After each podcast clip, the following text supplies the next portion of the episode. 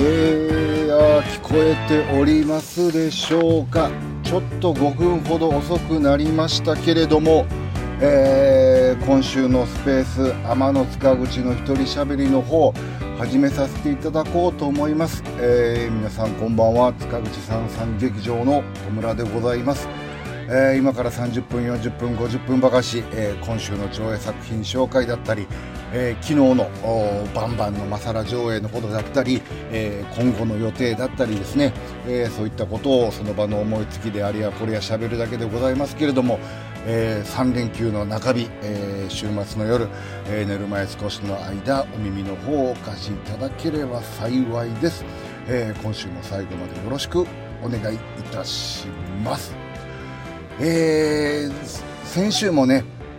あのー、土曜日ということで、えー、ちょっとね、2週連続で土曜日なんですけれどもね、本当はあのー、毎週金曜日の夜に、こう、スペースの方、え、この天の塚口の一人喋りとの方をね、え毎週してるんですけれども、昨日はですね、え塚口でトゥメローということで、えバンバンマサラ上映をしておりましたので、さすがにですね、えー、紙吹雪のあの掃除の後はちょっともう喋る元気がないものでして、えー、ちょっとね、えー、昨日はお休みいただいて今日えー、今週のね、え、スペースの方をさせていただこうと思うんですけれどもね、えー、まあ、あの3連休というところで、えね、いろんなところにあの皆さん行かれてるんじゃないかなと思うんですけれどもね、あのまたよかったらあのお近くの映画館に映画でもねこうフラットで、あのお気軽にこう足運んでいただけたらなと、え思うんですけれども、あのね、もうあのちょっとまたちょっとね話がそれてしまいますけどもねあの野球の方もねプロ野球の方もあのオープン戦がそろそろ始まるかなっていう始まってるのかな、えー、もう僕あのキャンプを見るのが大好きなあの野球ファンの一人でして、えー、もう今年のね、えー、阪神タイガースのキャンプを見ながらあの野口とか高橋とかあもうこれ楽しみな選手があいっぱい出てきてるなっていうところでね、えー、そろそろあのこう野球のシーズンも来たなというところであの昨年はね、えー、ちょっとあのこのスペースの方でもあのちょっとお時間をもらいましてね、ちょっと阪神タイガースの話とか、プロ野球の話をちょっと、えー、長々としてしまうこともあったんですけれどもね、あの、今年はね、えー、そういうことがなく、いや、ある方が嬉しいかな。あの、でもあんまりね、えー、ちょっと脱線しないようにはしたいなと思うんですけれども、まあ、もしかしてね、去年のような展開になったら、またちょっとね、もう嬉しくて思わず、あのー、阪神タイガースの話をちょっとしてしまうかもしれませんけれども、その際はちょっと、ちょっとだけお付き合いいただければなと思うんですけれどもね、えー、早速ね、もう、話がそれておりますけれども、えー、今週は土曜日あ今、ねえー、本日土曜日というところで、えー、昨日からもですね、えー、映画の方がごろっと変わっておりましてそれらをこの今から、えー、1本ずつ、えー、ご紹介していこうかなと思うんですけれども、えー、2月23日金曜日からはですね、えー、ちょっと11本という4スクリーンで11本というねえー、ちょっとね、詰め、あの、詰め込み週間になってしまいまして、あの、なるべくね、こういうことは、えー、ちょっとね、あの、しないようにしなきゃいけないなと思うんですけれども、どうしてもこう、ちょっといろいろなんやかんやとあれやこれやとありまして、こうやってこう、1週に11本っていうね、たった4スクリーンしかないのにね、えー、そんなことをやってしまうこともありまして、本当にちょっと、あのご不便をおかけいたしますけれども、あの、1本でも多くね、あの、ご覧いただければなと思いますし、あの見たいなと思えるような紹介を今から頑張ってやっていこうかなと思います。えー、まあ、基本的にあのその場の思いつきで喋るだけですので、えー、うまくいくかどうか、あのまあ、あの毎週のことですので、あのなるべく長くならないようにあの一本一本コンパクトに紹介していこうと思いますので、えー、今週もよろしくお願いいたします。はい、ではもう11本なので、もう早速、えー、1本目からのご紹介の方をさせていただこうと思います。えー、まずはですね、エレクション死の報復という作品を本日より1週間限定上映いたし、あ、本日じゃないですね、えー、えー、昨日より、えー、1週間限定上映しております。えー、こちらの作品はですね、あの、先々週のブレイキングニュースや、えー、先週のエレクション黒社会に続いて、えー、香港映画の記載、ジョニー・トー監督の、え、ジョニー・トー男の絆セレクション、え、これの3週目になりまして、え、前週の黒社会の続編となるのが今週のエレクション死の報復なんですね。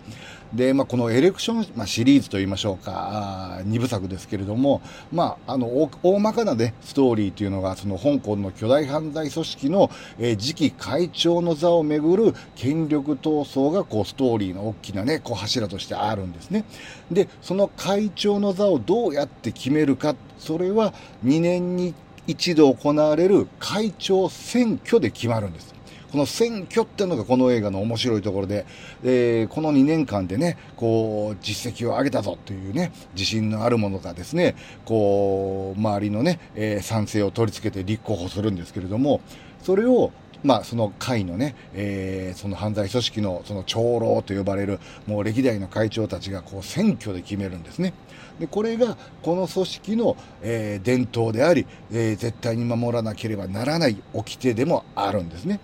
で、この会長でいられる期間も2年と決まっていて、しかも次回の会長選挙に出てはいけないという、再選は絶対に許されない。で、これの理由が、その絶大な権力が一人に集中しないためと、え、組織の権力をこう均等化させるためっていうね、この何ともこの犯罪組織と思えないと言っていいのか、まあ変な言い方なんですけれども、なんかこう、まっとうなんですね。これがこの、エレクションのその面白いところで、えー、その、えーこえー前後編、前後編というか、この2部作にわたってですね、その選挙をこう前にして、その票のね、奪い合いを描いた、まあ、群像劇なんですね。で、お話はその前作の黒社会の2年後です。で、まあ、再びこう、会長選挙が近づいて、まあ、周囲がね、こう、ざわざわし始めるんですね。こう、誰もが成り上がりたいし、権力を持ちたいし、で、まあ、そのためにはですね、こう、えー、汚れ仕事や、こう、体を張った者もたくさんいて、まあ、この2年間、その、まあ、功績というか、実績というか、えー、いろんなものをね、積み上げて、そしてね、えー、立候補するんだっていうね、そういう思いをね、こう、腹の底に秘めているっていう、そういう人たちがいっぱいいるんですね。で、その傍らですね、その現会長、えー、ロックって言うんですけれどもね、その現会長、彼は彼で、再選はできないかっていうね、掟は、えー、まあ、重々承知なんです。でもですね、やはりこの権力の座っていうのは一度座ってしまうと、やっぱり、ね、あの魅力があるというか、この権力の座をですね、誰かに譲る、それはちょっと嫌だと。えー、そういうね、その巨大権力をめぐって、どんどんこう、人々がこう狂い始めていくんですね。で、その、えー、家庭と言いましょうか、その皇帝と言いましょうか、その権力っていう欲にですね、見せられた人々のその心理の変化という、こう力が手に入るかもしれないと思い始めた時から、だんだんとこう人間性がこう失われていって、代わりにこう、暴力性がこうこう表に出ていってこう暴力が暴力を生むっていう、まあ、壮絶なスパイラルとなっていくんですね。でそれをですねこの、えー、死の報告あ死の報復という作品はこう淡々と描いていくんですね。でこれがものすごいその緊張感を生みましてそのえー、欲に目がくらんだ人間たちのその理性がこう崩壊していく様をこう派手に描くこともなく、えー、淡々と描くので逆にそれがリアルですごい緊張感とそして怖さ、えー、これがあるんですね。あのまあ、いわばギャング映画ですけれどもその前作の黒社会もそうですけれども今回もそんな銃撃戦とかカーチェイスとかがねそんなのが派手にあるわけでもないです、えー、で主要なね登場人物たちもこう感情をこう表に出すっていうこともねあまりなくこうむしろ無表情でこう自分のね票取りのためにですねそういったその暴力のスパイラルにこう落ちていくっていうねなんかこのドラマはですね、まあ、この群像劇ですけれどもこうものすごいまあ何とも言えないエネルギーというかもう熱というかもうそれがものすごい見応えなんですね。なんか本当に、えー、座席にこうガッとこう押し付けられてるような、あのー、本当にすごい見応えなんです。でまあ、前作のね、えー、エレクション黒社会を見てないという方もね、おられると思うんですけれども、えー、その黒社会のその大体の流れっていうのはですね、今回の死の報復の前半でね、えー、大まかなことは大体わかると思います。で、あの、まあ、多少はね、えー、ちょっとあの分かりづらいっていうところももしかしたらあるかもわからないですけれどもこのエレクションが描いているその人間のそのえー、奥底にあるもの、えー、それに関してはですね今回死の報復からご覧いただいても十分ね、えー、それはこう見応えとしてね、えまあ、楽しんでいただけると思います。本当にねこの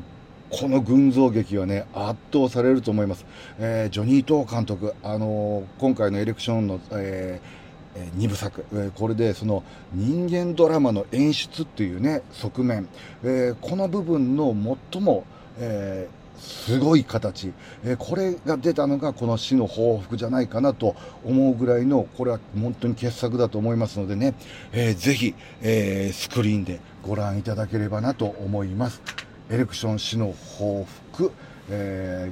ー、現在上映中で、えー、上映時間がですね13時25分の1回だけとなっております。はい。で、続きましてはですね、こちらもですね、えー、まあ、ある意味、あまあまあ、あの、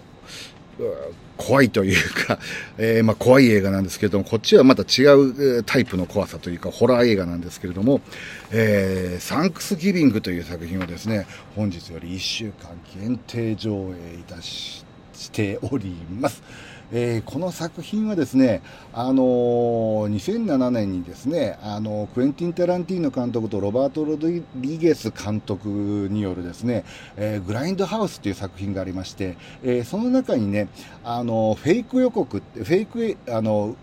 ね、フェイクの予告編がバーって流れるっていう、まあそういうすごくね、面白くて素敵な演出があったんですけれども、その中で、えー、イーライ・ロス監督による、あの、フェイク予告編で、まあ、あの、この感謝祭、サンクスギビングっていうのがありまして、で、今回、それをロス監督自らが、こう、メガホンを取って、長編の映画化、ほんまの映画にしてしま、したというね、えー、作品なんですけれども、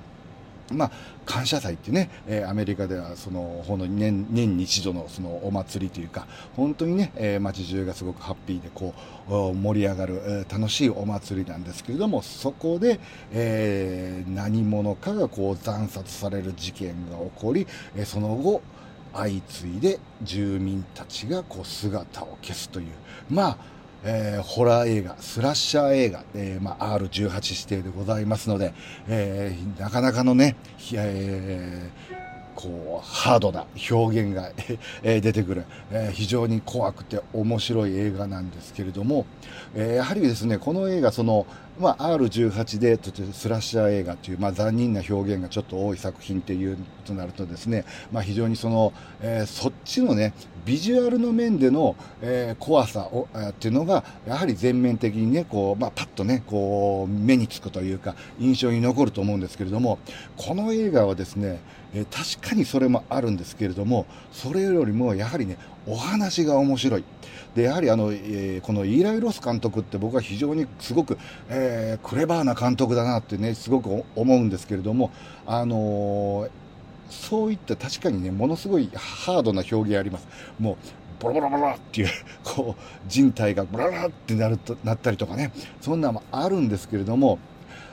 あ、それをただ見せるだけだったらただのその残酷見せ物ショーになってしまうんですけどもやはりイーライ・ロス監督っていうのはあくまでもお話がある。でやはりこの映画はですねちょっとかサスペンスのねサスペンス映画としても非常に面白いんですね。その殺人鬼が、えー、その若者たちのグループをこうどんどん襲っていく。それは一体誰誰がこんなことをするのか。そして次誰が狙われるのかと。そしてそれはどんな方法でやられるのかっていうそれらをですね非常にサスペンスタッチで見せていくんですね。だから見ているあの観客の皆さんもですね、一体誰が犯人だろうかっていう。で、で、いろんな伏線が張られてるんですね。だからこう見ながらですね、あれ？もしかしたらこの人かもしれない。あ違うわ。あこえ？え？っていうね。こう謎解きの面白さもありつつその中の一つの過程としてそういった表現があるのでこのインパクトがものすごい強く出るんですね。だからそれだけをただ羅列してしまえばまあ変な話まああのー、単調になってしまうんですけれどもやはりそういった表現の外堀周りをちゃんとしたお話、えー、ストーリーそし、えー、それでちゃんと固めていって一本の面白いサスペンスとしても成立させるっていうやはりこれはねあのこの監督の脚本力と、えー、演出の力かなと思いますし、そしてやはりね、え、ー、と、もともとのフェイク予告が2007年ですので、今は2020年、もう十数、十ね、えー、6、7年経ってるというところで、えー、その、えーまあ、殺しの展開と言いましょうか、えー、それもね、非常に今なんですよね。この入れ方も非常に面白くて、これはその、えー、先週までね、上映してたトークトゥーミーもね、えー、これにつながるんじゃ、こう、この感覚ってね、え近いものがあるんじゃないかなと思うんですけれども、いわばその誰が殺されるかっていうのをですね、まあ昔だったらですね、例えばなんかこう、何かのシグナルがあって、で、そして、あ、次は誰か、次は誰か、みたいな、えー、ものがあったんですけども、えー、やはりこの現代というところであって、えー、SNS、インスタグラム、これがね、非常にそのキーワードとしか、アイテムとして出てくるんですね。ですので、でそこに、ここの、えー、そのターゲットされた、えー、高校生グループたちの名前がハッシュタグでタグ付けされてそこに出てくるっていう。この、えー、使い方っていうのは非常に現代的だし、えー、非常にあのリアルに想像しやすい。もし自分が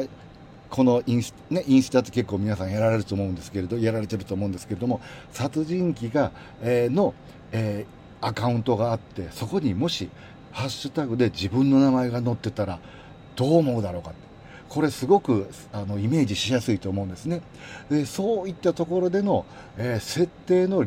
の、えー、リアリティというか、えー、そこら辺のね、えー、細かいところもすごくよくできているので、えー、いったそういったゴア描写、え残忍な描写だけじゃなくてその周りっていう細かいところをきっちり固められているだからこそこの映画はですねただの、えスラッシャー映画ではなくやはりサスペンス映画としてそしてエンターテインメントとしても非常にあのよくできた面白い、え作品になっていると思うんですね。まあ確かにその、えードロドロっていうドロドロっていう、えー、うわっていうのは確かにありますけれどもでもそれもでもやはりねあの見せ方っていうのもありますしやはりそこら辺はねすごく計算されている作品だなと思います。ですのでこういう映画がねちょっと苦手な方はねちょっともしかしたら途中でこう目目をねこう手で目をこう追うかもわからないですけれども、えー、サスペンス映画としても非常に面白いっていうところもありますしこの映画あの最後エンドロール。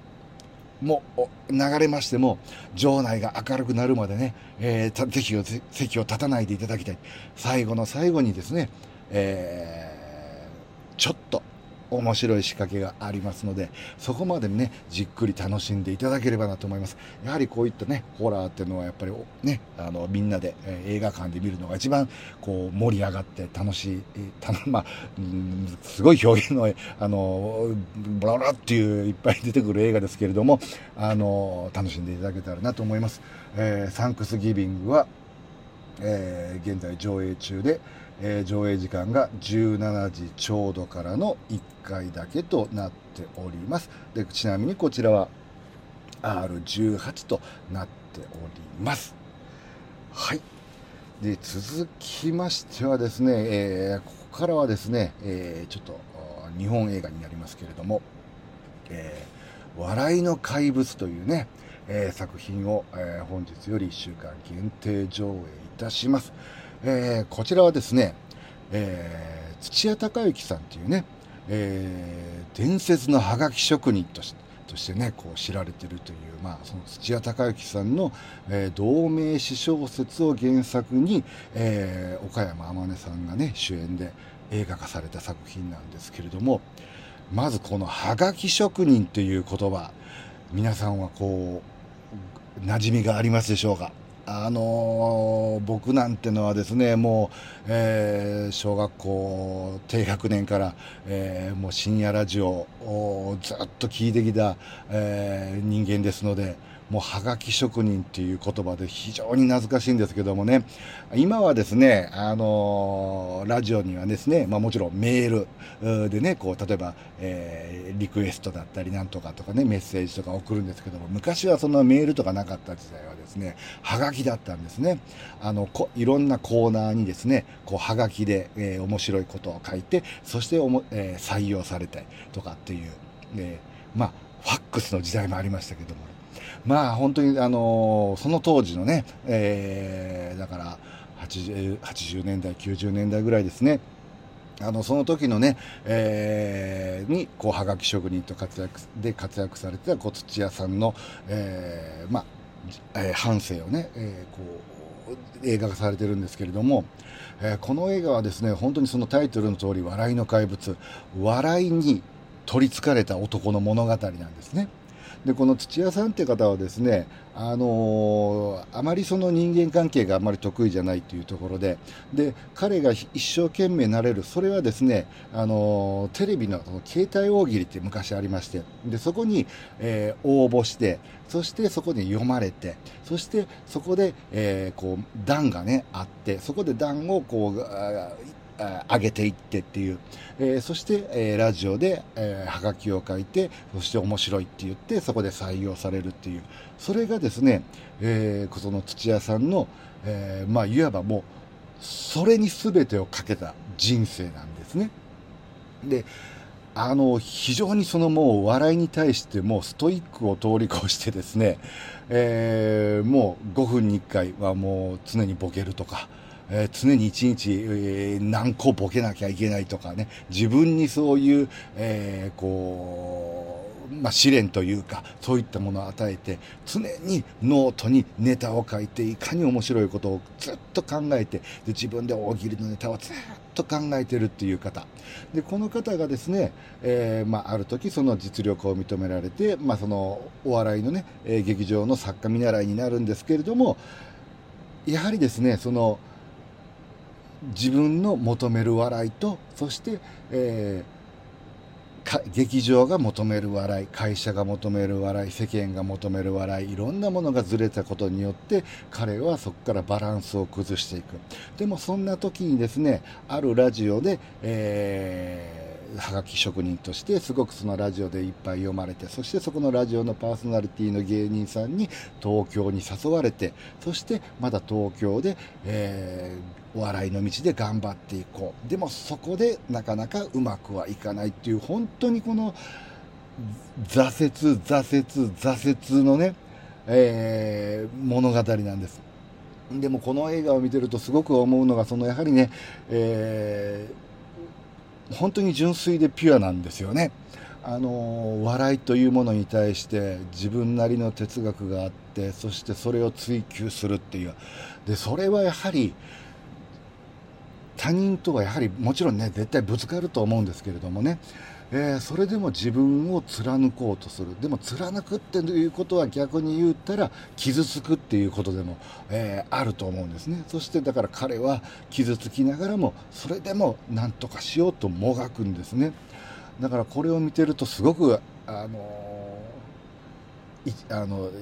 胸が痛くなるところももちろんあってなぜこここの人はここまでねあの自分を追い詰めてそして自分を曲げずに自分のやりたいこと自分の求めるものをここまでもう純粋にピュアにそのことだけを考えて生きていけるんだろうかっていう、えー、だからこのある客観的に見ればものすごく不器用でものすごく言えば社会に、えー、あまりこう馴染まないかもわからないです。でもやはりどっかで羨ましいなって思ってしまうところもあって、えー、こういうのがね、まあ、ここまでね、えー、ストイックに追求しなくてもやはりなんか自分の中に一つでもいいのでこういった自分の全てをかけれるものが一つでも持っている人っていうのはやはりどっかねこう惹かれる魅力的に見えるっていう。だからこの映画を見ててもですね、えー、土屋さんがもうあの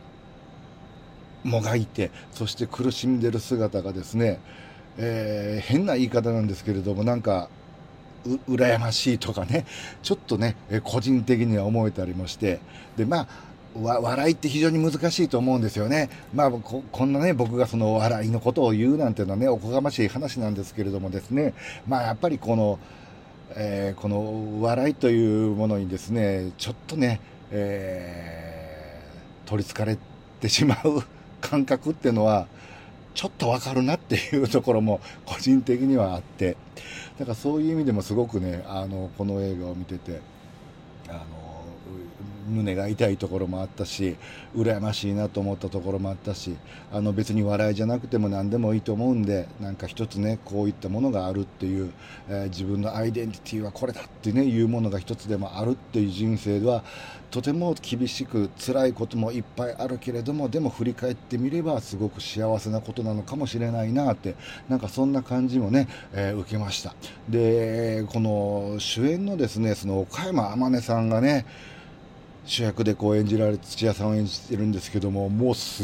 ごいんですよねこのお芝居が。もう本当に全身全霊というかもう魂のお芝居というかもうそれだけでももう目が釘付けになる。本当にこの岡山さんの、まあ、本当にね、まあ、まあ実力派ということで、もう本当にいろんな作品にも出られて、ね、あの岡山さんが素晴らしい俳優というのは、もう本当にあの皆さんご存知だと思うんですけれども、なんかこの映画では、なんかその一つ突き抜けたというか、すごい、なんか行くとこまで行ったな、行ってるなっていうぐらいね、本当にすっごい、ものすごいお芝居をされてますので、これはぜひね、スクリーンで、えー、見ていただきたいと思います。本当にこの、えー、まあ、芝居の怪物って言っていいんですかね。本当にそう思えるぐらい、あの、すごい、えー、お芝居ですので、これはぜひね、スクリーンでご覧いただきたいなと思いますし、あのちなみにですね、あのこの先ほど言ったそのラジオのパーソナリティの芸人さんにっていうその芸人さんっていうのがですね、まあ、モデルがあのオードリーなんですねオードリーの「オールナイトニッポン」なんですねで当然そのまああのオードリーをモデルにしたあの芸人さんがもちろん出てくるんですけれどもですね、えー、この映画その、まあ、中野大河さんも出てるんですけども、まあ、中野大河さんが、まあ、オードリーの若林さんに当たると思うんですけどもね。ですので、まあ、あの途中でね、えー、ネタをやるシーンとかもあるんですけどもね。これがすごいです。まあようできた。もうあの普通にネタ番組見てるようかのように普通に笑えるっていうあのね春日のねやられてる方がまあまあ似てるというか本当にねあのオードリーが乗り移ったかのような感じで、えー、これもね非常にネタとしてめちゃくちゃ面白い。あのそこは本当にネタ番組見てるような感じで笑えたりもします。あの本当にすごいえー、見応えがありますしこう胸にぐさっと刺さるね、えー、青春映画だと思います、えー、笑いの怪物、えただいま上映中で、え今週の上映時間が、え14時35分の1回だけとなっております。はい。ちょっと待ちください。はい。で、続きましてはですね、えー、こちらも、えー、日本映画ですね。こちらも本当に、あのー、今、いろいろとこう話題になっている作品ですけれども、えー、パーフェクトデイズという作品を、えー、現在絶賛上映中です。えーまあ、こちらの作品はですね、あのー、まあ、東京を舞台にしてその、えー、主演がその役所広司さんで監督はその、まあ、世界的名将のあのビム・ベンダーズっていうね。で役所広司さんはこの作品で、えー、カンヌ国際映画祭の最優秀男優賞を受賞されて、まあ、映画としましてはですねあの3月の、えー、96回アカデミー賞の国際長編映画賞にもノミネートされてるっていうね、あのー、本当に今世界が注目する、えー、日本あのこれは日本映画というか日本を舞台にした映画なんですけれどもあのこの映画がですねあの非常にそのシンプルなんですねこの映画。あのまあ、東京を舞台にですね、まあ、トイレの清掃員が送る、ね、こう日々をですね、えー、こう淡々と描いた本当にシンプルな映画なんですね。でこの主人公のその、まあ、あの役所さん演じる平山っていう男、えこの男の日常をこう描いてるんですけどもこれがですね本当にそのこう静かにそして丁寧にですねこうその平山の日々をねこう、えー、紡いでいくんですけれどももう彼はですねアパートにこう一人暮らしでこう毎日ねこう同じ時間にこう起きてそして、えー、植物部屋の植物にこう丁寧に水をやってそしてね仕事に行ってでそしてその仕事に行く車の中ではですねその日の気分でお気に入りの音楽をねこそカセットテープでこう聴いてで仕事中も無口でで夕方前に仕事が終わるんですね。そしたら近くの銭湯に行ってですね一番風呂を浴びてで帰りにですね行きつけの居酒屋でこう一杯引っ掛けてで夜は読書をしてそして寝るっていう。えー、本当に几帳面で規則正しくてルーティンのようなねこう毎日を送ってるんですね。でそういった同じような日々を淡々と描くとなんか同じことの繰り返しじゃないかなと思われるんですけどもね実は全くそうじゃないんですね。ですごく象徴的だなと思ったのがその平山という、えー、がですねこう毎朝家を出る時にですねこう空を見上げるんですね。でまあ、夜明け前だったりもするんですけどもで仕事へ向かう車の中でもまた空を見上げるんです。するとちょっとだけたお日さんが出てきて街がちょっと明るくなってくるっていう。だからで空もたくさん映るんですけどもこの映画。同じ空の色っていうのはあのもちろん二度とない。同じのはもうないですよね。だからこの平山っていう人はやってることや一日のそのルーティンっていうのは同じかもしれないですけれどもでも彼が見ている世界っていうのは毎日違う世界毎日違う一日を生きてるっていう。本当にそれは例えばその空の色だったり街の風景だったり道行く人だったり、えー、同じことってまあ同じ日々っていうのは絶対ないと思うんですね。そういったあのふとすれば気づかないようなそんなささやかなことに気づく、えー、そういったことに気づくことによって、えー、平山は毎日違う一日をそしてそれを大切に丁寧に生きるっていうそんな人の、えー、日常を淡々と描くんですね。で平山っていうのは非常に無口な男ですので、えー、主演の役所さんもですねほとんど喋らないんですね、えー、後半少し喋るんですけどもセリフは非常に少ないです。でもですねその平山のその心情だったり人間性というのがもう本当よく伝わってくるんですね。で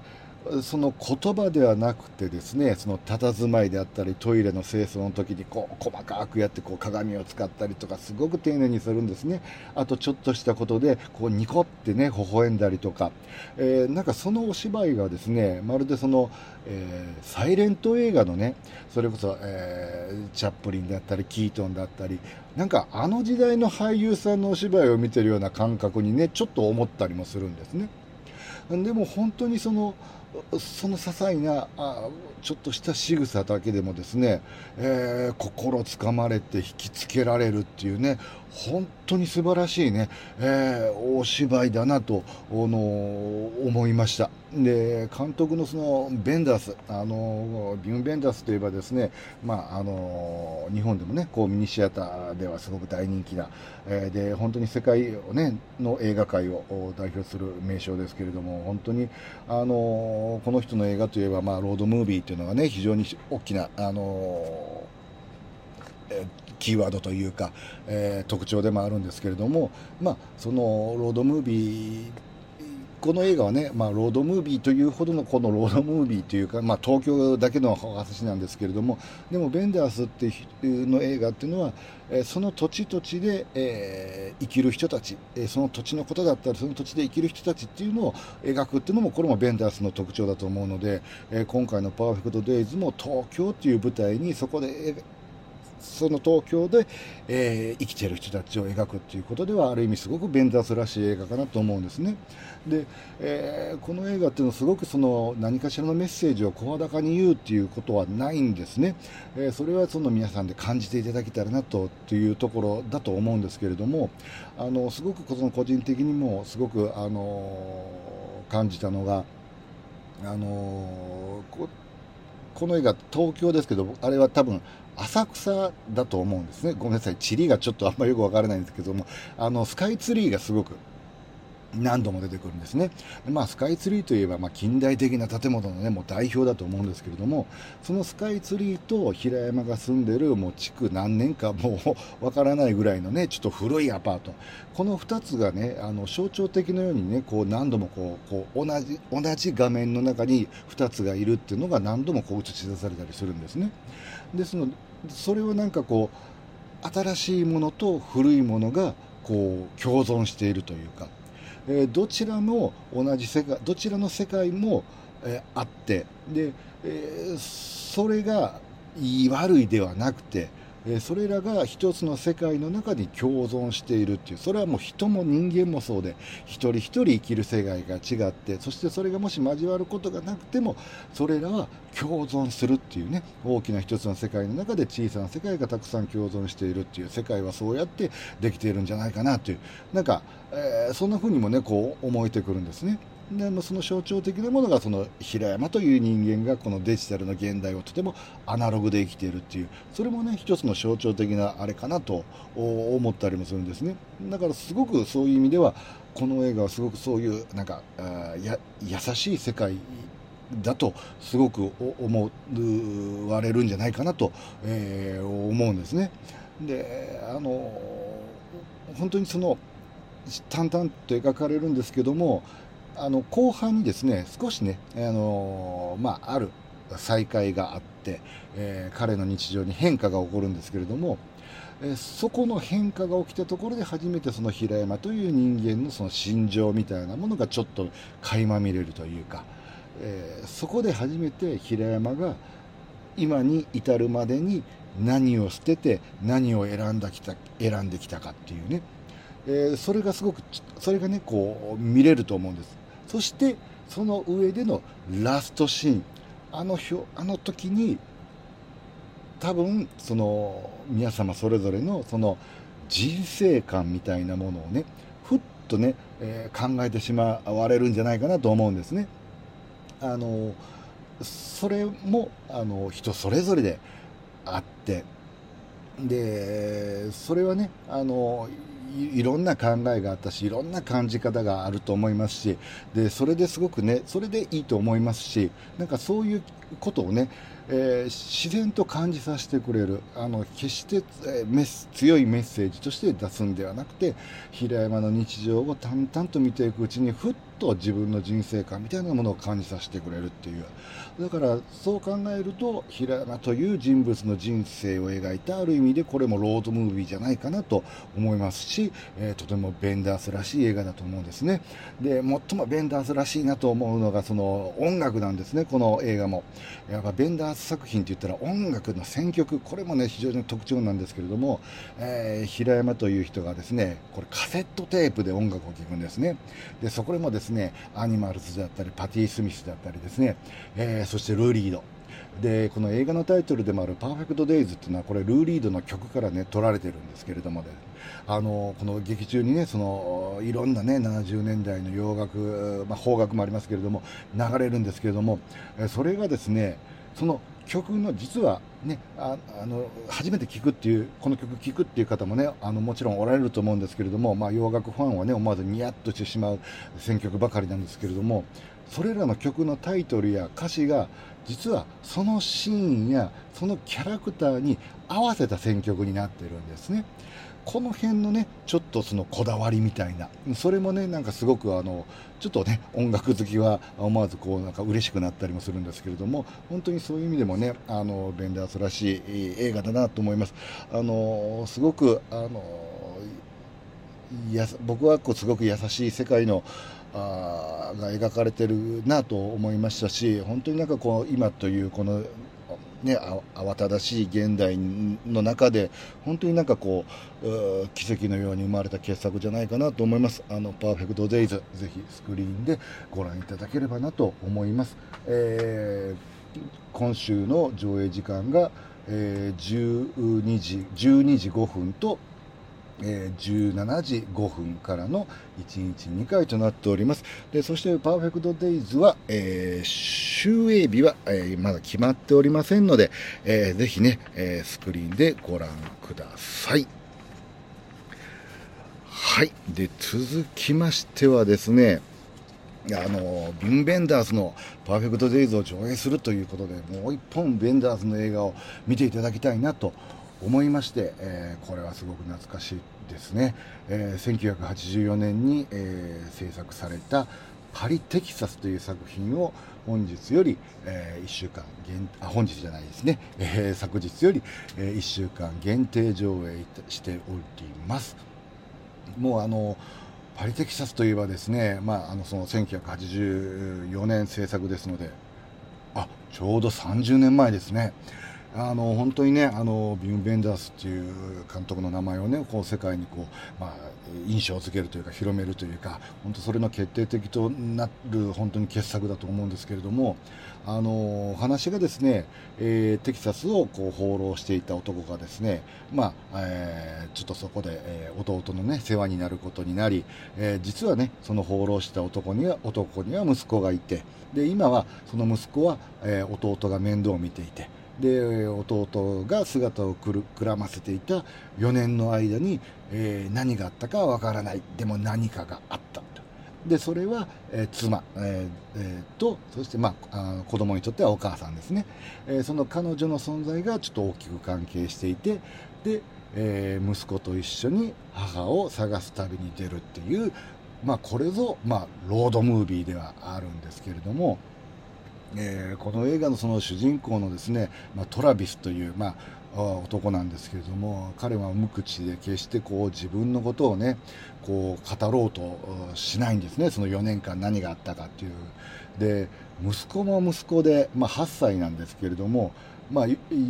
父の記憶が4歳ですので、まあ、ほとんど記憶がないという。ですので今あの世話をしてくれる弟のことをね父と思うぐらいなんですね。でその息子も、えー、急に父が現れたことにねこう戸惑うんですね。でもそのトラビスはそのこの4年間自分がしてきたこと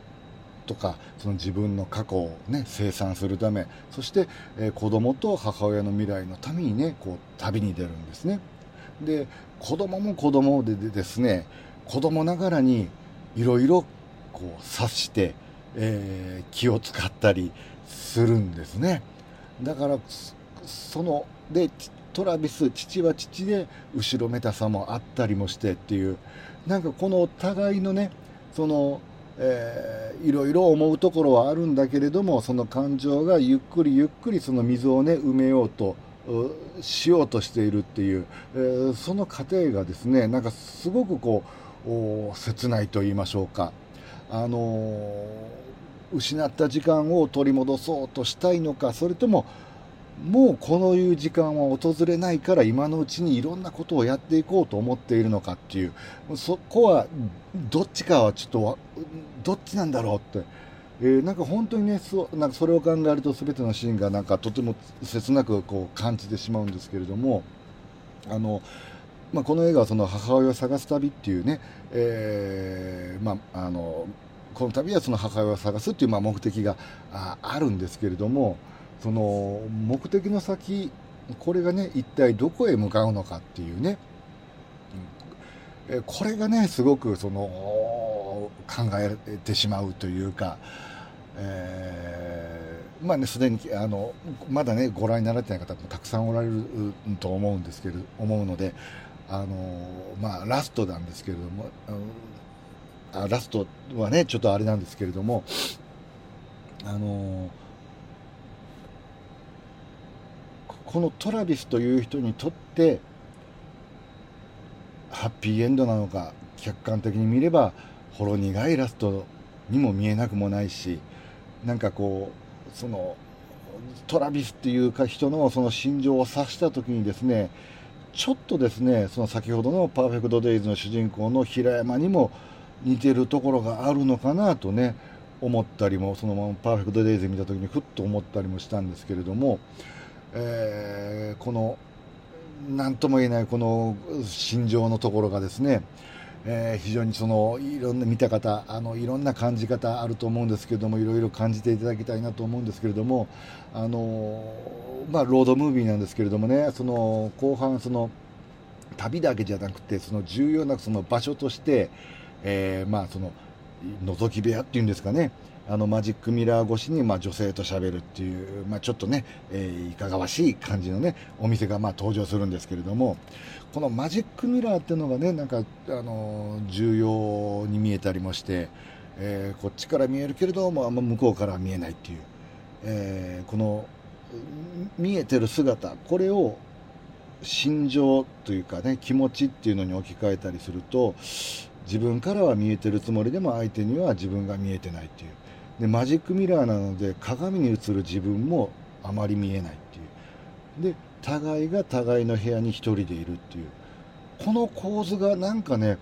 とてもいろんな見方ができるし感じか感じることもあるんじゃないかなと思うんですね。だからこそあの部屋でのトラビスの椅子の座り方っていうのもいろんなあ思いを馳せることができるんじゃないかなという、えー、ね、この映画を口で説明するのは非常にちょっと難しいんですけれども本当にその旅の先にあるね目的地それはま答えと言ってもいいかも分かんないですけどもそれが正しいかどうかってねそれは本当に誰も分からないんですけれどもそこに行くまでの道筋っていうのはこう選ぶことができると思うんですね。そこのトラビスが選んだ道筋その選択についてこれをまあ人それぞれ見た方がねいろいろ感じてかんあの思いをねこう馳せていただけたらなと思いますし本当にそうなる、え、作品です。でこの「パリ・テキサス」という作品は、まあ、そういう意味でもすごくその、えー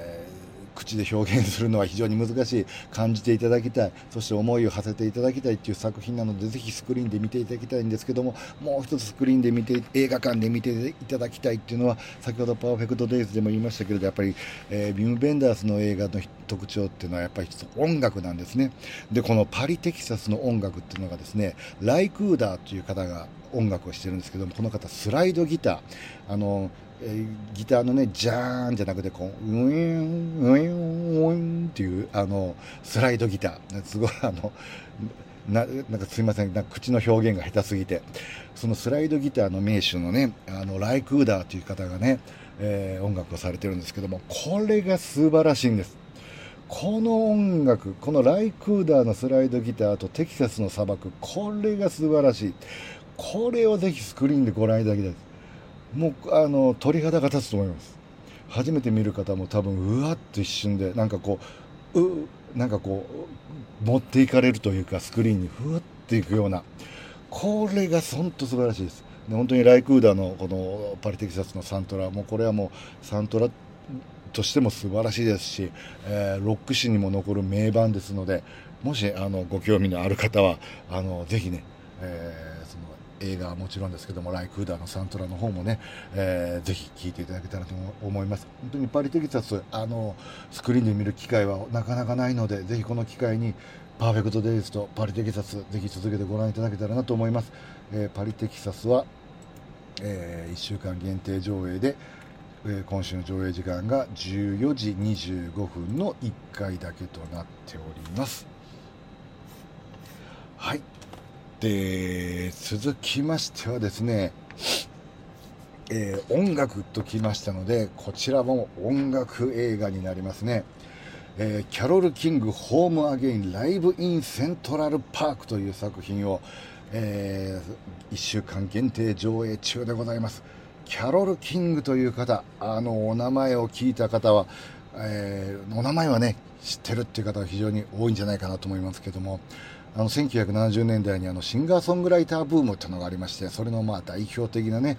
アーティストなんですけれども、えー、このキャロル・キングっていう方はですねもともとはその作曲家でしてあの10代からですねあの活動されてましてもうその時からですねこうソングライティングのその才能がもう爆発してるっていう、まあ、本当に天才の方なんですけどもねあの1960年代にですねあのアメリカのデトロイトであのモータウンっていう音楽ブームがあったんですね。あのデトロイトは車の街ですのでその車の街っていうところでモータータウンモータウンっていうね音楽ブームがありましてそのモータウンのレーベルからはですねあのダイアナ・ロスとかですね、えー、ジャクソン5だったりスティービー・ワンダーだったりマービン・ゲイだったりっていう本当にねえー、すごいアーティストがいっぱい出たんですけどもそこのモータウンで、えー、彼女はですね、えー、ジェリー・ゴフィンという方とですねこうコンビを組んで、えー、ジェリー・ゴフィンが歌詞を書いてキャロル・キングが曲を書いてっていうゴフィンキングっていうねあのコンビとしてね、えー、そのモータウンのあのアーティストにこう曲を提供して、えー、本当にゴフィンキングっていうのはねあの本当に音楽史に残るもうレノンマッカートニーにねもう本当に並ぶぐらいのあの名コンビで。あの当時はですねあの分担制でしてこう、作曲の人作詞の人みたいな、えー、その2人がこう一緒になってチームとなってこう曲を作るっていうのがねこの時代そしてモータウンの音楽の作り方だったんですけども、えー、こもうこの時代もねこの時にももうすごくあの名曲や大ヒットがあって、えー、多分一番ね、えー、この当時のあのキャロル・キングの曲で一番有名なのが、えー、多分あの「ロコモーション」っていう曲ね。あのデラララララララララララ Come on baby do the locomotion っていうこの曲を多分誰もがね一度は耳にしたことあると思うんですけどもこれをね書いたのがキャロル・キングなんですね。で、まあ、この人はその実はですねもう僕はすごく大好きなんですけどもいろいろこのジェリー・ゴフィンといろいろございましてで実はその、えー、1997年にはですねそのキャロル・キングをモデルにした「グレイス・オブ・マイ・ハート」っていうね映画も作られてるぐらいで、えー、すごいね波乱万丈の人生を描かれてたんですけれど あのなんですけれどもでその、えー、キャロル・キングがソロになって、えー、こう「つづれおり」っていうアルバムを出してこれがまあ全世界で爆発的なヒットになりましてでそして、えー、彼女はその自分の生まれ故郷であるそのニューヨークに帰ってきてそこでフリーライブをするというそれをその時の映像が今回のそのライブインセントラルパークなんですね。でまずキャロル・キングという方を知らなくてもですね知らなくてもぜひね見ていただきたいなと思うのがですねもうキャロル・キングの書くメロディーっていうのは本当いいんですよね。たまらなくいいんですよね。あの誰もが幸せになるメロディーなんですね。だから本当にあの初めて聞く人もあのスーッと耳に入ると思いますし誰もがこう気持ちよくなられると思います。でそしてもう一つですねその時のあのこのライブのその、えー、バックバンドですねそのバックバンドの人たちの演奏がめちゃくちゃうまいんですよね。えー、時期的にはですね、そのつづれおりっていうアルバムを出した後に、ファンタジーってアルバムを出すんですけれども、そのファンタジーっていうアルバムの一緒に作ったバンドメンバーが今回のライブのね、えー、バックバンドとしても演奏してるんですけども、この人たちの演奏が異常にうまいんですよね。まあ、この、うん、この僕の口から言うのもなんなんですけれども、グルーブっていうんですか。もうあれがものすごい気持ちいいんですよね。だからめちゃくちゃいいメロディーとめちゃくちゃいい演奏。それをですね70年代にその、えー、セントラルパークでねそして何万人っていう人たちの前で、えー、演奏するっていうこれものすごいね貴重な映像だと思うんですね。でもう一つ貴重だなと思ったのはこれまあライブやったのが1973年なんですけどもまあいわゆる69年にウッドストックっていうのがありましてでそのウッドストックっていうのがある種の一つの幻影のようなものでその幻影の名残みたいなものがねこうまだ見れるというか当時のその若者たちの姿が見れるこれもね非常にその興味深いなと思ったりもね、えー、されるんじゃないかなと思います、えー、あの時代の70年代のちょっとしてね時代がまた一つ変わっていくっていうあの当時の若者文化っていうのも垣間見れてその中でキャロル・キングのもう全部名曲です。えー、本当にねキャロル・キングのこうねいうこうステージで歌う映像を見れるっていうねこのこと自体がもう本当に貴重だと思います。あの音楽ドキュメンタリー映画史においてもですねこれは本当貴重じゃないかなと思います。もうあのキャロル・キングももう僕はもう大好きなんですけれどもあの本当に僕もあのこのいうキャロル・キングを見たのはこの映画で初めてですし本当にもう、えー、感動しました。あのぜひね、えー、あまり、えー、知らないという方も絶対に気に入っていただける素晴らしいポップミュージックががもう満載でございますのであのぜひねあの見ていただけてそしてねあの気に入ったら「つづれより」っていうアルバムからねまず聴いていただけたらと思います。あの全く知らないと思いながら聴いても多分ほとんどの曲が耳にしたことあると思います。それぐらいの名盤中の名盤ですのでぜひね、えー本当貴重な映像です。貴重な記録映像ですので、えー、キャロル・キング、ホームアゲン、ライブインセントラルパーク、ぜひスクリーンでいい音でご覧ください。えー、上映時間が、え、10時20分からの1回だけとなっております。はい。で、続きましてはですね、え、こちらもね、ある意味で言ったら音楽映画と言ってもいいんじゃないかなと思いますけども、えー、これはもう本当にスクリーンで見れるっていうのは本当になんか事件だなと思うんですけれどもレザーバードックスを、えー、本日より2週間上あ本日じゃない、えー、昨日より2週間上映いたします。レザーバードックスと言いますとですねあのクエンティン・タランティーノ先ほどあのえー、サンクスギビングの時にもね、ちょっと名前は出ましたけれども、あのクエンティン・タランティーノの監督第1作になるんですね。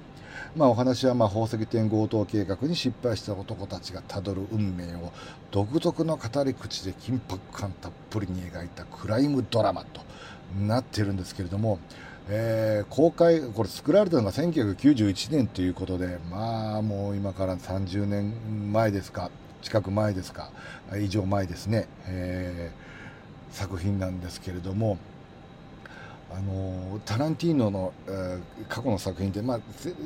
ー、昨年はね「パルプフィクション」とか、えー、いろいろあのリバイバルのように再上映っていうのは結構ね、えー、コンスタントにされてたんですけどもこの「レザーボアドックス」だけはずっとされてなかったと思います。でえー、我々もなんとかこの映画を上映したいなと思ったんですけれどもどうにもこうにもちょっと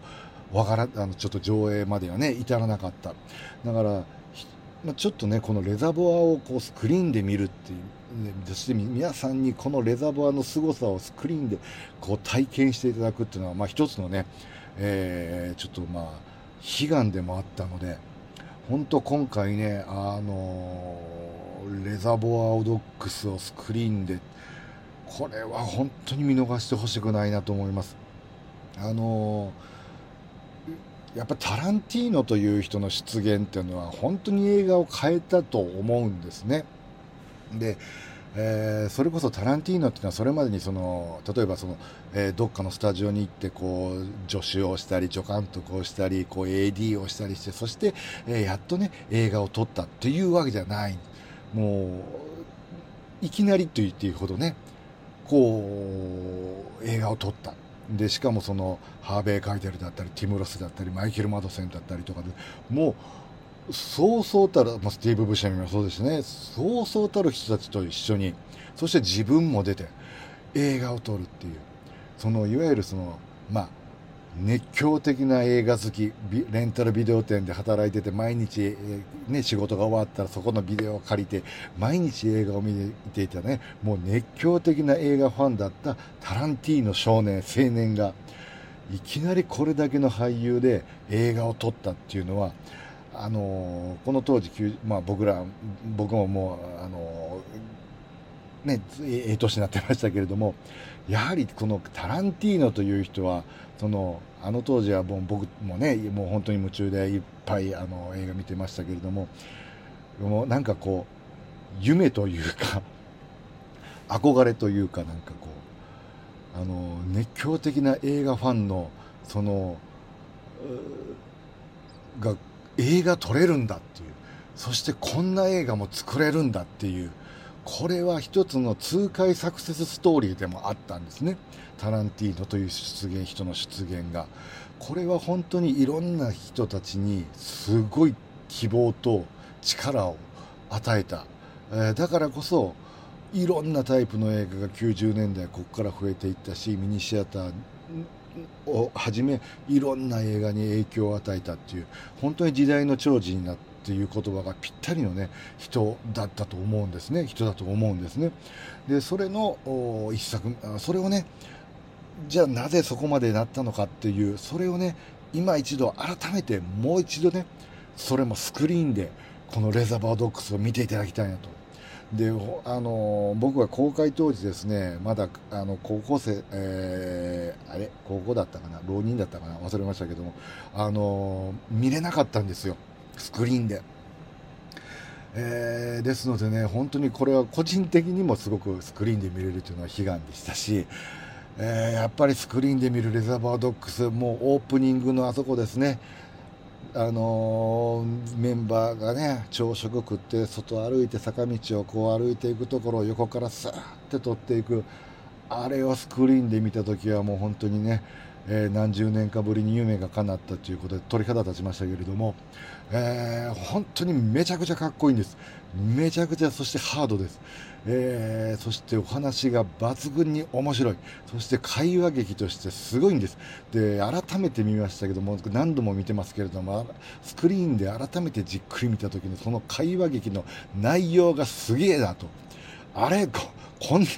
この会話すごいなと。これ何がすごいかっていうのはもう見てのお楽しみです。まだ見たことないっていう方もね、いっぱいおられると思います。この機会に見ようと思われる方もいっぱいおられると思います。もうこの会話劇が改めて見てすげえなと。何がすごいかっていうのはもう見てのお楽しみです。これで、えー、上映時間100分ですけれども、100分ずーっと見せる。これは、そら映画を変えたなという。あやっぱりすごいなこの映画はっていう。改めてこの映画のその爆発的なエネルギーとその時代を変えた、えー、方法論。こういう方法こういうアプローチっていうのを改めて、えー、もうガツンとやられました。で、えー、もう音楽のねもうそうなんですよ。音楽の使い方もねもう本当にかっこよくて。であのー、もうもう全てがあのこだわりにこだわり抜いてそして絵になってかっこよくてあの今見ても本当にしびれる作品だと思います。そして今見ても改めてこの会話劇すごいなと。この凄さをぜひもし見たことないっていう方は映画館でもうぶっ飛んでほしいなと思います。あの本当にこの映画をスクリーンで見れるっていうのは本当にあの貴重な機会だと思います。あの多分見たスクリーンで見れたっていうねあのラッキーな方っていうのはあんまりいないんじゃないかなと思ったりもします。あの公開当時もあの神戸のねあの確かあのえー、当時神戸にあの AB シネマっていう映画館があったんですけどそこのレイトショーの1回だけやったんで僕の記憶では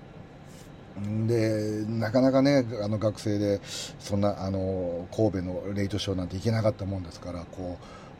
すごく残念だったんですけれどもそのね何十年かぶりにその思いを、えー、晴らしたって言ったら変ですけれどもね、えー、むあの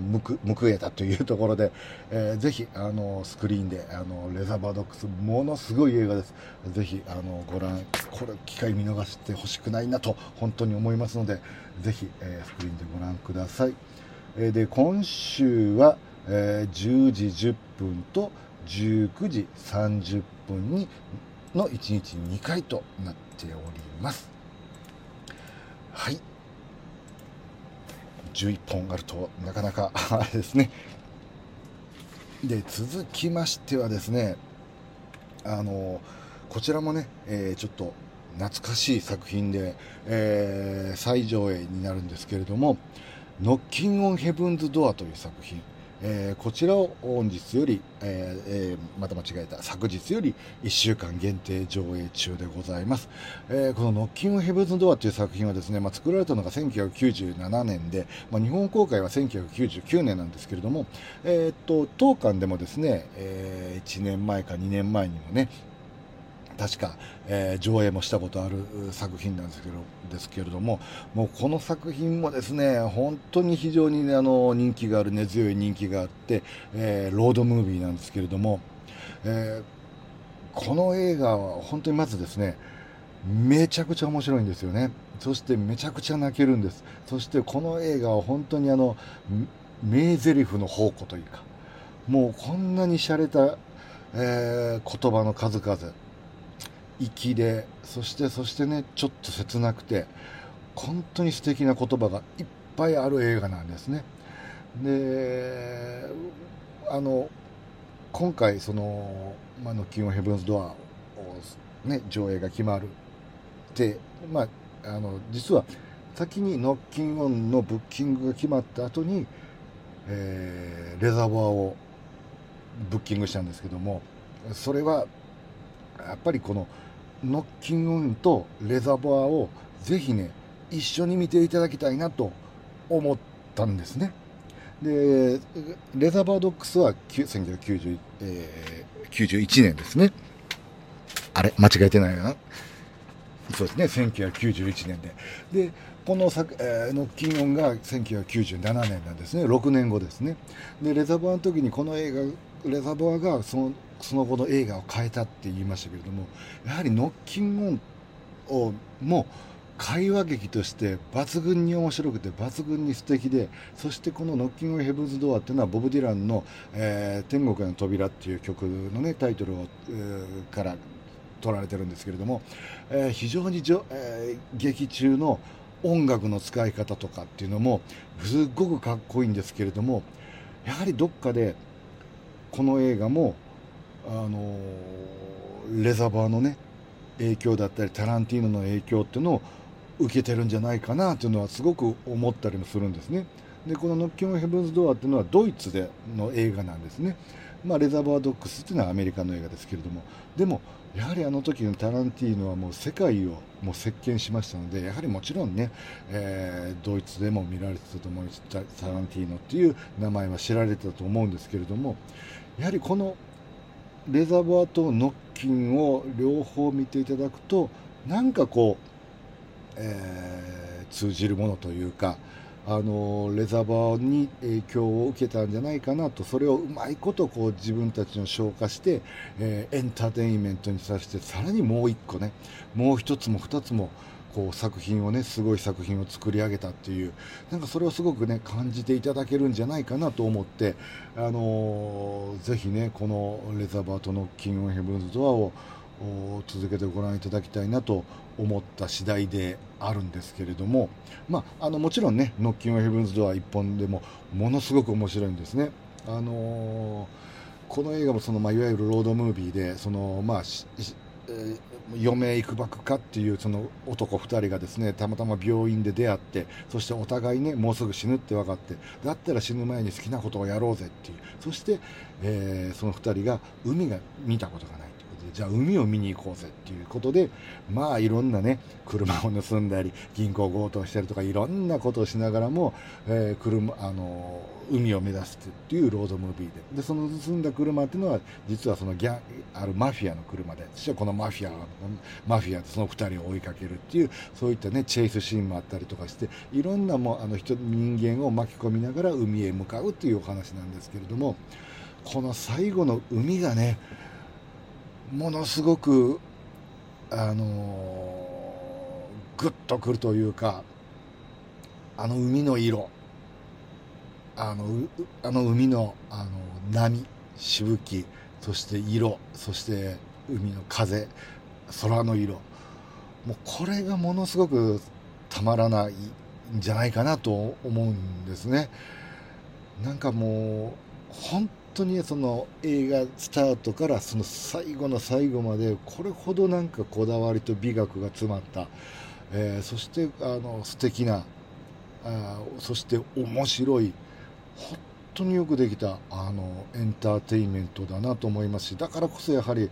えー、公開からこんだけね何十年経っても根強い人気があるし、まあ、そして新たにねこうその噂を聞いてこう見よう見ようという、ね、方もどんどん増えていくっていうもうそれも納得の、ね、あの作品です。でなかなか、ね、この作品も、まあ、あの今後ねどれだけスクリーンで上映できるかっていうのはちょっとまだわからないですのでぜひねこの機会にやはりこのスクリーンで最後のあの海をねスクリーンで見ていただきたいなと思います。あの本当にあのシーンであの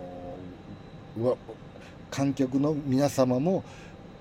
一生忘れられない海になると思いますのでぜひスクリーンでノッキンオンヘブンズドア、えー、ご覧いただけたらと思います。そしてもしよかったらねレザーボアと合わせて見ていただくのも一つ面白いんじゃないかなと思います、えー、ノッキンオンヘブンズドアは今週上映時間が15時15分の1回だけとなっております。はい。えー、っと11本あるとなかなか時間があれですね。えー、すいません。ちょっと長々となりますけれども、もう少しお付き合いいただければなと思います。えー、つ今からはですね、えーつえー、毎週の、もう恒例みたいになってきましたけども、塚口インド化計画2024ということで、今からインド映画を3作品ご紹介いたします。え、こちらはですね、まずはですね、えー、ビギル勝利のホイッスルという作品を本日より1週間限定上映いたします、えー、こちらはですね主演はもう大将あのスーパースタービジャイのね、えー、主演作品になります。でこの映画はですね、えま、お話はですね、えまああの下町のね、えの人々に慕われているそのマイケルっていう、えまあえー、いわばちょっとね裏のお仕事をしてる。でも実は昔はね花形のサッカー選手だったと。でそれは、えー、でも実はでも今は違うっていう。でその過去それは何でかっていう過去を振り返りつつそしてお話は現代に戻ってそしてそのえ過去にやり残したことを現代にもう一回、あのそれを、えー、やり遂げるそれは何かって言ったらその、えー、女子サッカーのですね、えー、州代表の監督となってその、え全国大会でね優勝を目指して女子サッカーチームを率いるっていうまあ、えスポーツドラマで、えなんですねこれが。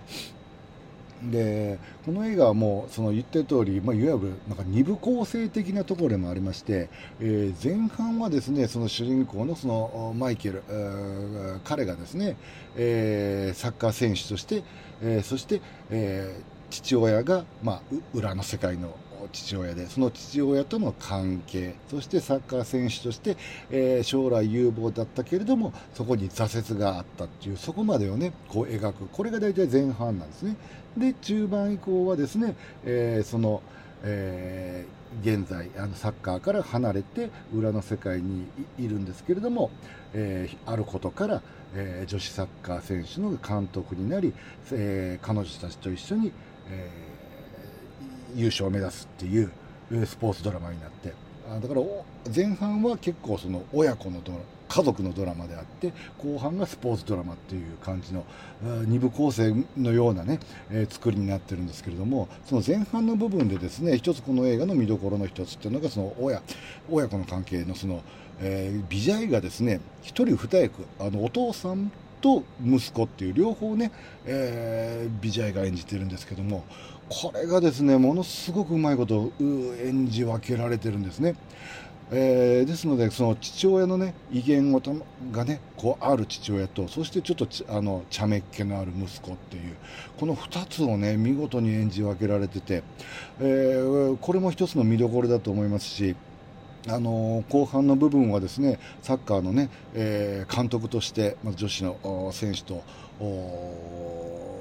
ねこういろいろ特訓役あのえー、本当に昔ながらの練習方法とかね、えー、あったりもしてその一緒にこう勝利を目指して頑張るんですけれども、あのー、やはりこの映画を見てすごく思ったのがそのやはりこの、えー、今回すごく女性のね、えー、をテーマにしたあ映画なんですけれども、えー、でありながらそのスポーツドラマでもあってそして、えー、社会問題というのももちろん扱っててでやはりこのぜ、えー、選手のサルカールもそうですしマスターもそうですしやはりこのビジャイっていう方があの映画えー、映画を作る時の一貫したものっていうのがすごくねあのこの作品を見ればすごくわかるんじゃないかなと思うんですね。やはりこのビジャイって方はあのなん大将っていうニックネームで、まあ、スーパースター中のスーパースターなんですけどもこの人は一貫して描いているものはやはりあの正しい世界というかそして若者そして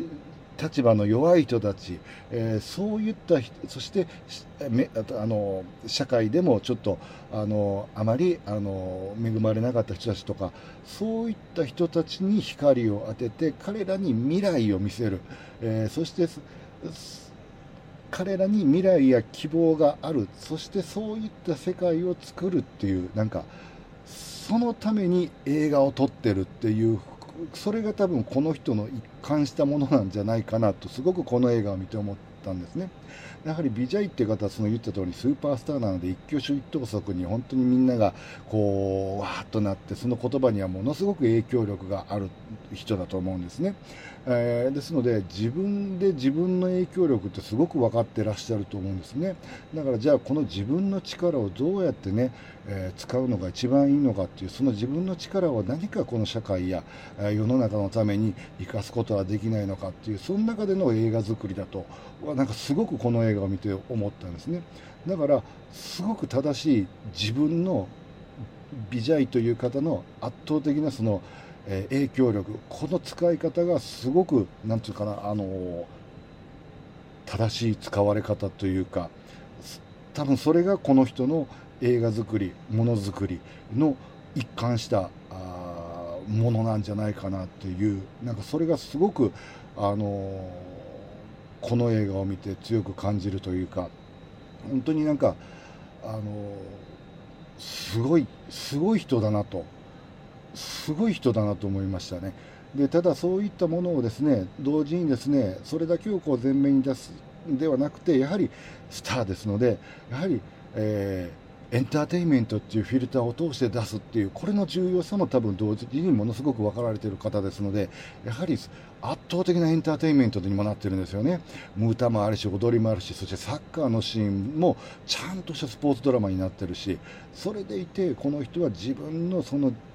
影響力をどう使うかそのためにはそして明るい、ね、正しい世界未来や希望を持ってもらいたいそういったものをその思いそれを自分なら伝えれるそれで映画を作るっていうなんかその思いっていうのが多分すごくダイレクトにあの伝わる作品じゃないかなと思いました。だからものすごくねあのあメッセージはあのこうドーンときますしでもエンターテインメントとしてもですね、まあ、歌と踊りはもう楽しいですしでまたこの映画の音楽がですね、まあ、いわゆるそのインドのねマサラの音楽でもありつつちょっとですねこうスパニッシュと言いましょうか。もうちょっとね、えー、いつもとはちょっと違うねアレンジっていうところもあってそこら辺もねちょっとあ新しいなっていうかちょっと違うなっていうところもあってそこもねまたいい曲なんですけれどもね。そのそしてサッカーのシーンはですね本当にスポーツドラマとして面白い。でサッカーのですねで同時にこのサッカーの面白さもすごく熟知されてるなという、えー、あの展開後半のねもうこれは見てのお楽しみですけどね。あこう持ってくるのはこのハラハラドキドキ。これはサッカーならではの面白さだなっていう、えー、そこら辺もねそのすごくあのスポーツ映画としても完璧にできてるっていう。だから本当にこのビジャイという人の映画作りの思いだったり、えー、映画からにはちゃんとこのエンターテインメントとしてこうみんなに届けるっていう。なんかすごいなんかあのビジャイの思いみたいなものをあのスクリーンから、感じていただけるんじゃないかなと思います。そして感動していただけると思いますし、えー、手に汗握っていただけるんじゃないかなと思います。本当にこの映画のビジュアルというのはその1人2役もありますしあとねサッカーのね監督としての動き。これもねなんか本当にあのサッカーの監督の動き、えー、多分サッカーファンの方はですね思わず本当になんかあのー、あ分かる分かるみたいなね、えー、あの仕草分かるっていうのもねいっぱいあったりもするんじゃないかなと思います。あのスポーツドラマとしてもそして、えー、女性をテーマにした作品としてのメッセージ性の、え強さ。本当にそれらも全ていろんなものが、え見事に組み合わさったあの圧倒的なスポーツドラマエンターテインメントだと思います。あのまた音楽もいいしあのいい音で上映してますのでぜひねあのスクリーンで、えー、ご覧いただけたらなと思います、えー、ビギル勝利のホイッスルはですね、えー、12時ちょうどからの1回だけとなっております。はい。えー、続きましてはですね10本目ですね。えー、火の道という作品を本日より1週間限定上映いたします。えー、こちらもですね、こちらはあのインド映画になりますけれども、えー、主演はリティク・ローシャンでございます。でこの映画自体はですね、えー、1990年のアミターブ・バッチャン主演によるこう火の道っていう作品、これをですね、えー、カラン・マルホートラっていうマルカラン・マルホートラー監督がですねこうリメイクをされた、えー、そしてリティク・ローシャン主演でリメイクというね、えー、作品なんですけれども、えー、制作自体はこう2012年みたいなんですけれどもね、えやっとこう日本でもスクリーンでご覧になられるなご覧になれるということなんですけれども、えこの映画はですね、まあ、ある意味この映画もそのお、えギャングえー、ギャング映画の広い意味ではなるかと思うんですけど、まあ、テーマは復讐なんですけれどもね。あのリティク・ローシャンといえばやはりねこうリティクもこうスーパースターというかねこうウォーとか、えー、これから紹介するバンバンとかにキラキラしたねものがあイメージされると思うんですけども今回のリティクっていうのはちょっとこう影があるというかダークなあそして、えー、でもちょっと優しさもあるというね、まあ複雑な役どころをね、演じられてるんですけれども、まああることで、まああの、ある島でね、えー、ちょっと理不尽な理由で父親が、えー、殺された。そしてその復讐のために何十年か、えー、実はその、裏のね世界に入ってそして復讐の機会をこう伺うっていうまあそういった男のね、えー、長きにわたる復讐の物語なんですけれども、えー、この映画はねあのもちろんあのリティク・ローシャンのあの魅力もあるんですけどもこう悪役のですね、えー、あの人がですねまあここまで見事な悪役というか、えー、本当に悪いんですよ。悪いんですね、えー、だからもう本当になんかいろんな意味ですごくこう突き抜けてるというかあのでこの映画本当にそのいわゆる長い、えーえー、期間のその復讐の物語なんですけどもものすごくあの展開がいっぱいあるんですね。だからなんか本当にテレビシリーズにしたら1話60分で10話ぐらい作れるんじゃないかっていうぐらいものすごい展開があってそこにものそれをギューッと詰めてるんですよね。でそれをこう一気にこう見せていくんです。だからもう展開に次ぐ展開に次ぐ展開。だからもう本当に休む間なく休む間もなくどんどんどんどん次の展開に行くんですね。だからこれがねだから本当に、えー、もうこうある意味ジェットコースターのようにこうぐわーっと飲み込まれていくんですでそれもだからもう本当にこう紆余曲折ものすごいドラマですのでそれがこう本当にすごいあの数の展開がダダダダダダッといくので本当にこうあっという間の、えー、これ2時間40分だと思います。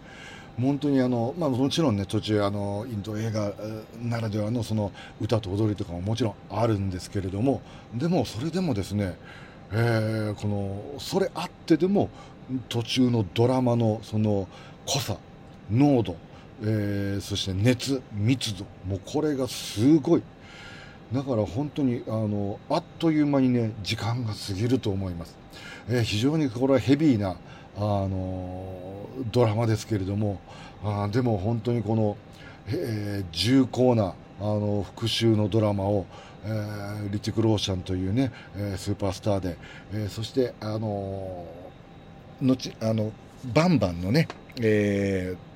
ー、あこれはまあ、あの見てのお楽しみにしね、えー、したさせてもらうと思うんですけれどもちょっとね、えー、いろんな方も出たりあのしてあの非常にそういう意味でもあの楽しいサプライズもありつつも、えー、重厚で、えー、がっつりと楽しめる、あのドラマです。あのこれはあの非常にですねあの日頃インド映画をもしあまりご覧になられたことがないという方も絶対ハマる作品じゃないかなと思いますあの日の道、えこの作品もね、えやっとスクリーンでご覧いただけるのでぜひこの機会ねお見逃しないようにお願いいたします、えー、日の道は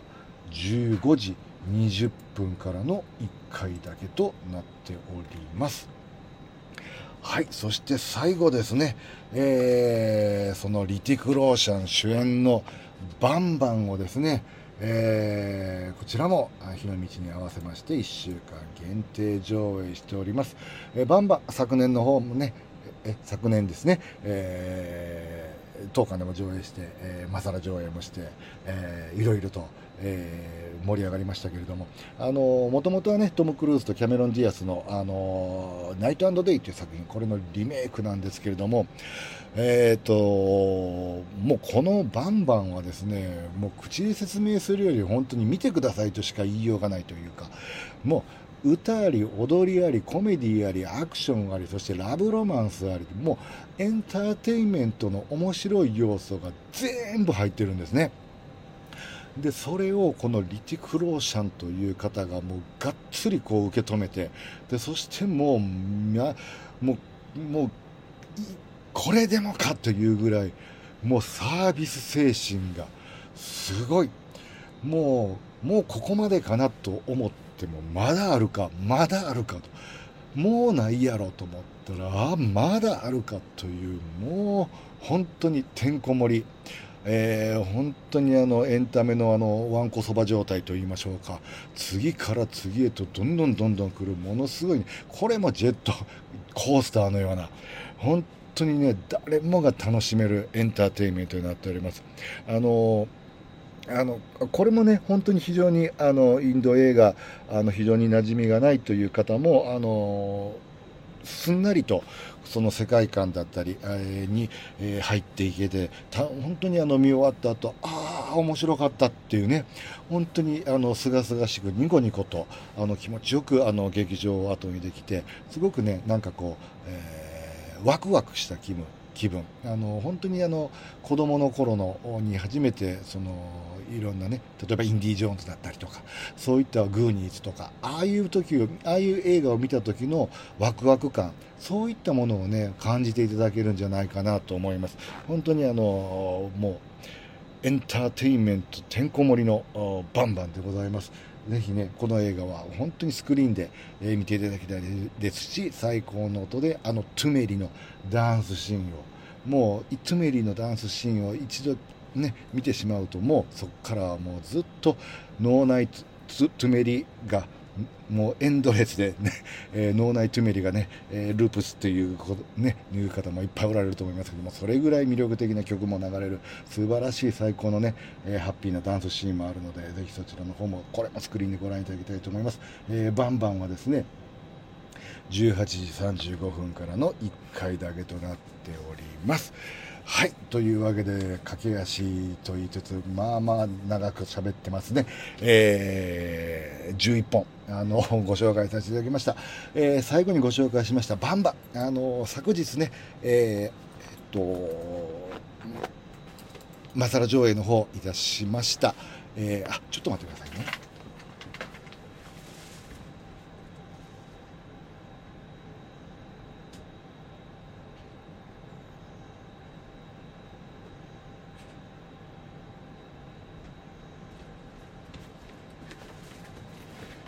えー、もうそろ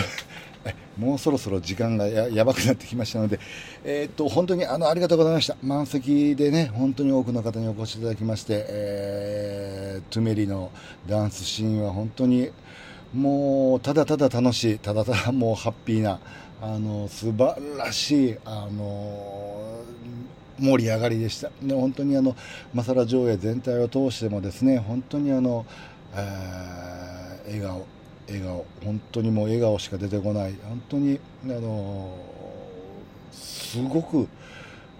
幸せな時間をあの体験させていただきました。本当にあの皆様には本当に心より感謝申し上げます。本当にあの素晴らしい、えー、マサラ上映だったかなと思います。あのー、トゥメリの、あの、みんなで一斉にクラッカーを打つタイミングもバッチリでしたし、あの本当に、あのバンバンはバンバンマサラはこれは本当にもう癖になるなというかね、えー、えー、定期的にしたいなと思うぐらいでして、あのー、ちょっとね、えー、警備員の方が来られて 来られましたので、あのー、バンバンのマサラはあの、来週の、えー、来週は金曜日にできますので来週の、あのスペースの方でもう少し詳しくお話しさせていただけたらなと思います。えー、本当にあの今週今日はえらい長いこと喋ってしまいましまいました、えー、本当にあの長い間、えー、お付き合いいただきましてありがとうございます。本当にいつもいつもありがとうございます。あのえー、3月16日は、えー、カラオケ以降、そして、えー、トーキングヘッズと、えー、1日で、えー、2つの作品で、えー、応援上映します。あのトップメイキングセンスはオールスタンディング上映、えー、カラオケ以降は、えー、絶唱応援上映となりますあの上映時間の方はまた、えー、改めてご案内いたしますあの被ることはございませんのであのもしかしたら、えー、2本とも2作連続楽しんでいただけるかも分かりませんこの辺についてもまた改めて、えー、ご案内させていただきます、えー、本当にいつもいつもありがとうございます、えー、本日も長い間お付き合いいただきましてありがとうございましたそれではおやすみなさいませ Bye.